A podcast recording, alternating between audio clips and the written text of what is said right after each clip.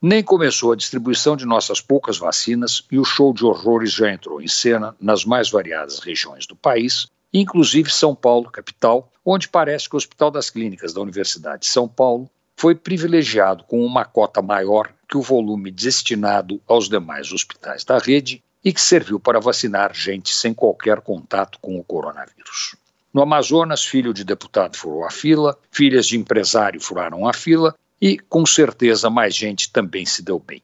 Na Bahia, um prefeito foi o primeiro a ser vacinado, com o argumento que é do grupo de risco, apesar de não ter nenhuma atuação no combate à pandemia, nem ter qualquer vínculo com a saúde pública. Nada de novo debaixo do sol.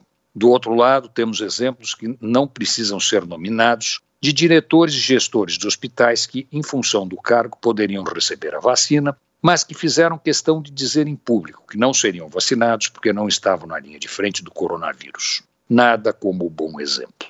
Cada um é cada um. Tem quem tem espírito público, tem quem tenha caráter e quem é malandro e só quer salvar o seu, dane-se os outros. É lamentável que estes casos aconteçam com mais frequência do que seria razoável.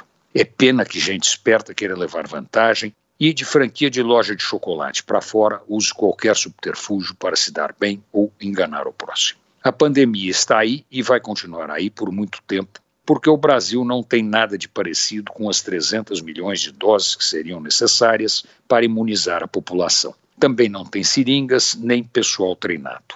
O risco é por conta da demora, a população se revoltar e virar a mesa porque o governo federal não fez a sua parte. Antônio Penteado Mendonça para a Rádio Dourado e crônicasdacidade.com.br.